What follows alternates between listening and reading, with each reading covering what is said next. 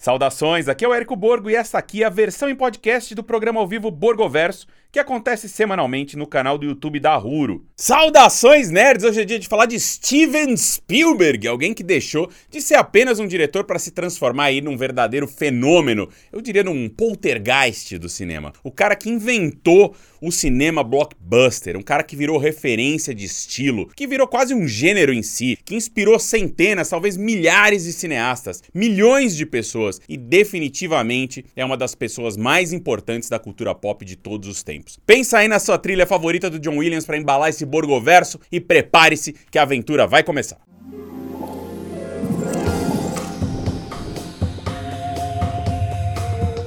Filmes são sonhos que você nunca esquece. Bonito, né? Realmente, essa é uma maneira simples, elegante e verdadeira de explicar o impacto que o cinema tem na nossa vida. E como não poderia deixar de ser, eu peguei essa frase de um filme do nosso glorioso cineasta, né? Do Steven Alan Spielberg. Bom, para ser 100% preciso, foi do trailer do filme Os Fablemans, que é uma semi-autobiografia escrita, produzida e dirigida por ele e que vai pintar nas telonas da Cinemark lá em 2023. E é exatamente por isso que nesse nesse aqui, nós não vamos ficar entrando em muitos detalhes da vida do jovem Spielberg antes dele se tornar o ícone aí que a gente admira tanto. Eu deixo isso para sua futura sessão de cinema, aquela que você vai fazer da maneira correta, ou seja, indo a uma sala de cinema. Sim, pois falar de Steven Spielberg é falar do amor ao cinema, cinema ali, tudo em caixa alta, aquele com um cheiro de pipoca, a mãozinha no ombro, no caso tem uma boa companhia, e que há 127 anos proporciona à humanidade momentos inesquecíveis. E com o nosso homenageado, obviamente, não foi diferente, claro. A primeira experiência do pequeno Stevinho, né, numa sala de cinema, ficou tão marcada na mente dele que ele chega a lembrar ali dos azulejos do corredor que levava à sala de exibição e do momento exato quando a cortina abriu. Olha que legal legal, né? Essa época que tinha cortina que abria revelando a tela de cinema. Isso é mais mágico ainda, né? Revelando o filme O Maior Espetáculo da Terra de 1952, dirigido pelo Cecil B. DeMille.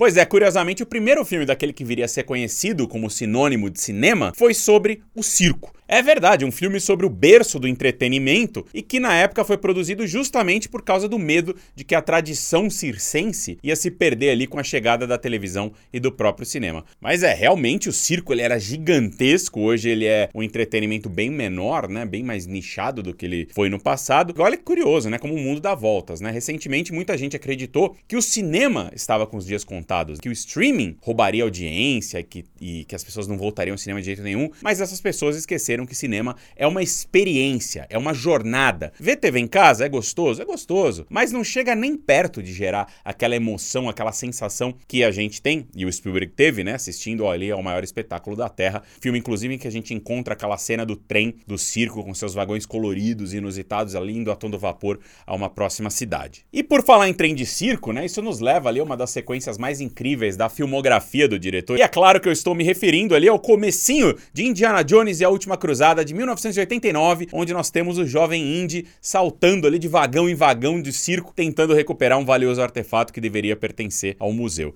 E por sinal, tem uma curiosidade muito bacana sobre a escolha do ator que faria o papel do pai do Indiana Jones. Né? O lance é que, quando eles estavam pensando no assunto, né, uma frase resumiu toda a situação. Se alguém vai ser o pai do Indy, tem que ser o James Bond. Foi assim que o Sean Connery, né, que deu vida ao personagem, entrou pro papel. Olha aí que legal. Pois é, meus nerds, né? Foi dada a largada, então, pela brilhante carreira do Sr. Spielberg, e eu resolvi começar pela Indiana Jones porque, como o próprio diretor diz, ele é tão único que você reconhece o personagem somente pela silhueta. Isso para ele, isso para Spielberg é característica ali de um personagem bem construído. Você bate o olho na sombra e você já sabe que ele tá ali. Enfim, né, falando de Indiana Jones, como esquecer a cena ali da retirada do coração ainda pulsante, né, no culto de Kali. Kalima!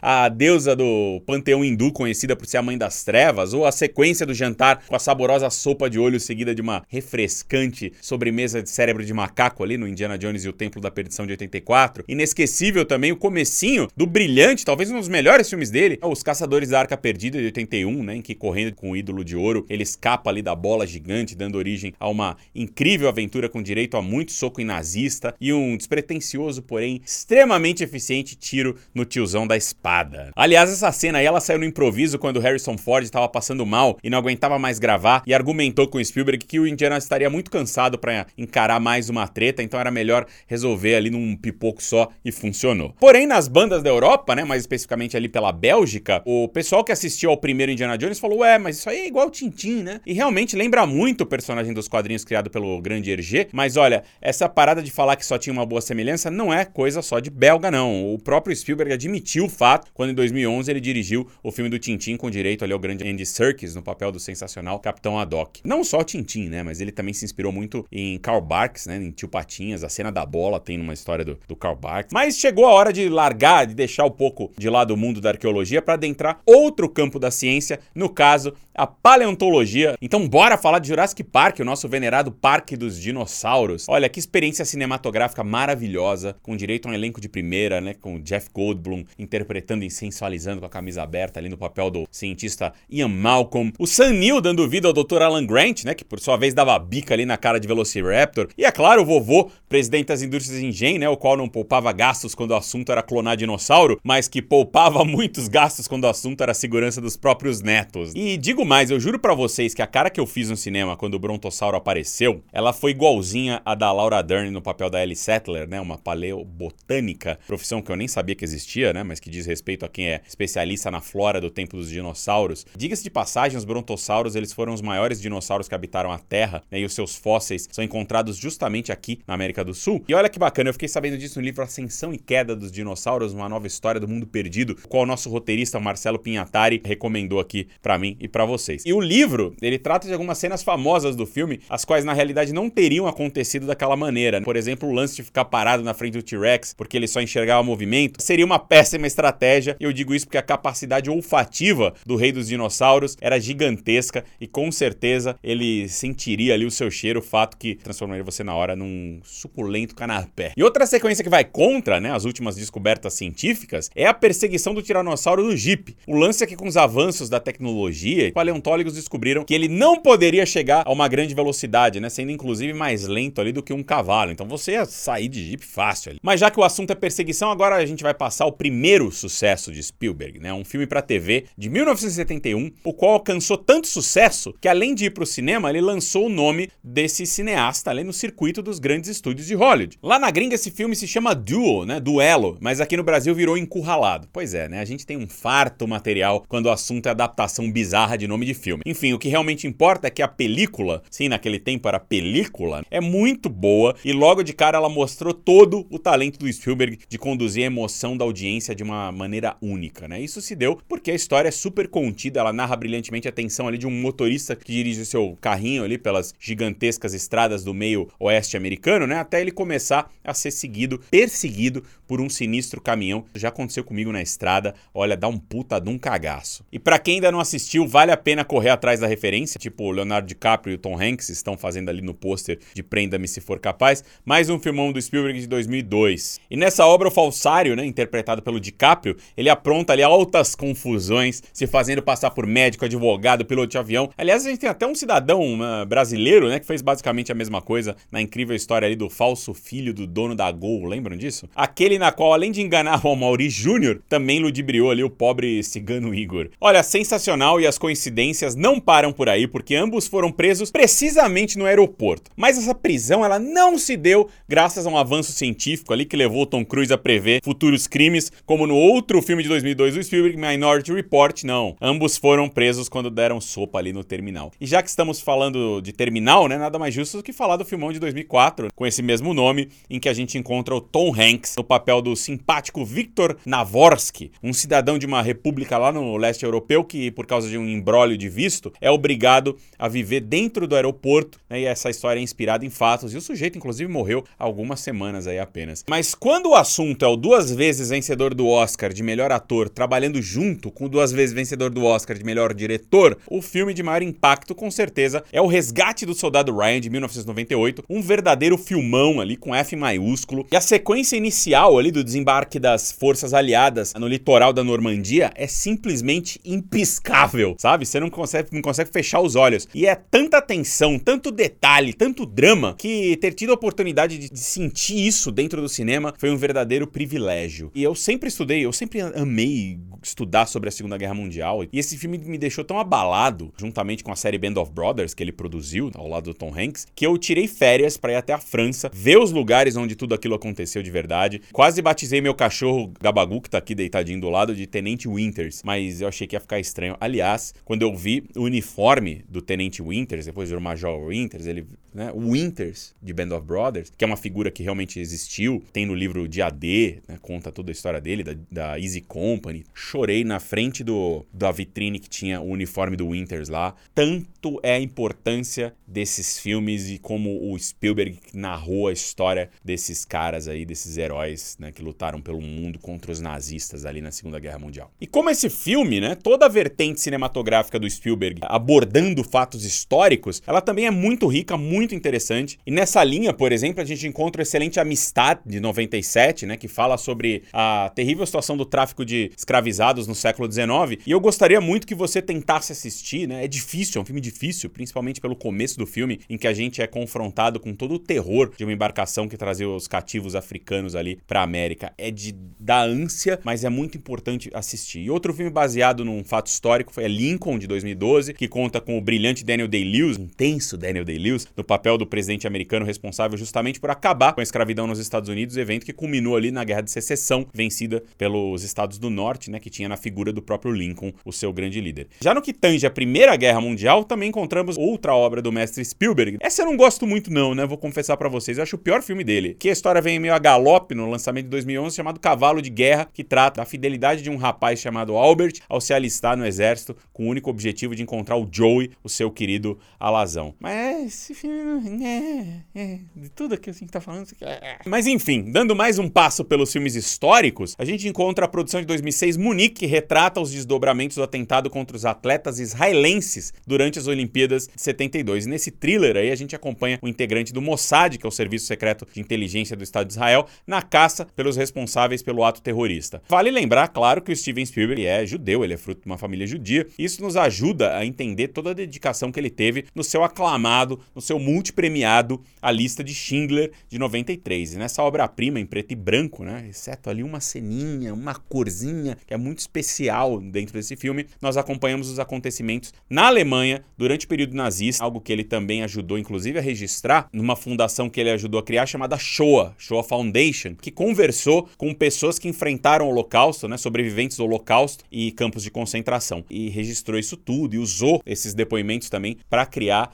a lista de Schindler. E nesse filme, né, a gente vê todo o sofrimento que a comunidade judaica enfrentou, tendo como pano de fundo ali as atitudes de um industrial chamado Oscar Schindler, né, interpretado magistralmente pelo grande Liam Neeson, muito antes dele ser ali o Charles Bronson moderno, dele ter conjunto de habilidades específicas que sempre vai salvar alguém da família. Muito antes dele ser esse cara, ele era um ator e também conhecido no mundo da cultura pop como o mestre Qui-Gon Jinn. E é curioso que a gente tá falando aqui de Star Wars, né, mestre Jedi. E aí você vai me perguntar o que, que Star Wars tem a ver com Spielberg, né? Mas calma, não precisa ficar ansioso, não, não precisa ficar nervoso. Usando os meus poderes premonitórios, né, eu antevi que alguns apressadinhos aqui iam escrever que eu não falei que o Indiana Jones tem roteiro e produção assinada pelo pai de Star Wars, um tal de George Lucas. Claro que tem, afinal de contas, Steven Spielberg e o George Lucas, eles são basicamente o Claudinho e Bochecha quando o assunto é blockbuster. Os caras eram e carne, são grandes amigos, eles discutiam esse cinema ali na década de 70. A Carrie Fisher, num livro livro dela, né, a Princesa Leia, a saudosa Princesa Leia, ela conta que eles iam para umas festas, a galera toda lá do, desse cinema, novo cinema, Nova Hollywood, ia para umas festas regadas a drogas, bebidas, orgias, e os dois nerds estavam sempre no cantinho discutindo, conversando cinema, empolgados, tal, e não consumiam nada, não, não fumavam nada, não, não colocavam nada na boca, eles ficavam ali embebidos do cinema e das ideias que eles tinham um com o outro ali. Então, pô, os caras eram melhores amigos e opinavam muito nas coisas coisas uns do outro. E isso tudo quase sempre rendeu coisas incríveis. E eu acho que ninguém vai ficar ofendido, né? Que, porra, beleza, toda regra tem sua exceção. Se eu disser que o filme de 2008, Indiana Jones e o Reino da Caveira de Cristal, né, está ali na mesma prateleira dos anteriores. Mas todavia, se ele não funciona muito bem enquanto aventura, funciona que é uma maravilha para eu finalmente abordar ali o trabalho do Spielberg sob o prisma dos extraterrestres. Então, sendo totalmente preciso, a primeira obra na qual ele aborda o tema, né, os ETs, os aliens, foi feita enquanto enquanto ele tinha apenas 16 aninhos e se chamava Firelight, né? Com quase duas horas de duração. Esse filme fala de avistamentos de luzes no céu e que, obviamente, só podem ter origem em outros planetas. E coincidentemente, 16 anos depois, em 77, o ainda jovem, porém já aclamado diretor, nos apresentou o conceito de contatos imediatos do terceiro grau, que é uma sessão de cinema de altíssima qualidade. É meu filme favorito dele, junto com o primeiro Indiana Jones, e que ajudou a pavimentar mais um trecho nesse caminho ali pela Via Láctea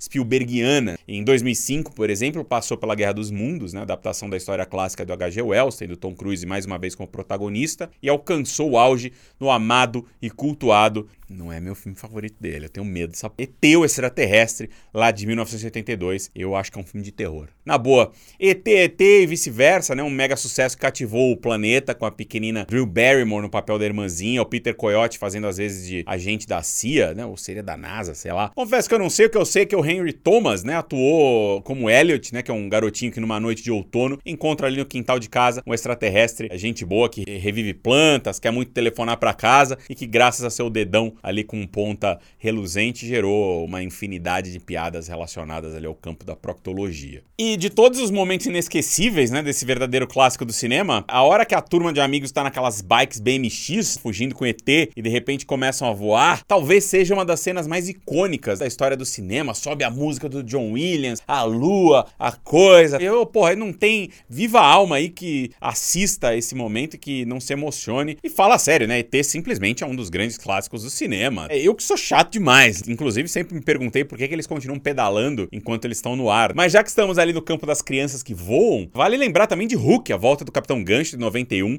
em que o Steven Spielberg, na companhia do saudoso Robin Williams, nos leva para a Terra do Nunca numa aventura do Peter Pan, ao lado dos seus coleguinhas, os garotos perdidos, que nunca abrem mão de uma boa batalha ali com os piratas. Mas se você tá achando que essa foi a única vez que o Spielberg se meteu com pirataria, tá redondamente enganado. Tudo bem que o filme que eu vou falar agora não é dirigido por ele, mas a história é. E que história, viu? Sim, porque Os Goonies, de 85, é uma obra criativamente datilografada pelos dedinhos de Steven Spielberg, e é por isso que a crítica diz ser praticamente impossível encontrar alguém que atuou em tantos sucessos como ele. Goonies, um dos meus filmes favoritos, foi até a Praia dos Goonies. Cara, tipo, tem até uma pedrinha que eu peguei na praia lá, tá em cima da minha prateleira. Pego ela com frequência. Tá? Caralho, Goonies, velho. Mas, enfim, eu disse que é quase impossível encontrar alguém que trabalhou em tantos sucessos como ele, mas eu vou lembrar de um cara aqui de um parceiro de longa data do Spielberg, né? Desde o filme Louca Escapada, de 74. E quem é esse cidadão? É claro que é o maravilhoso compositor John Williams, que além do Superman,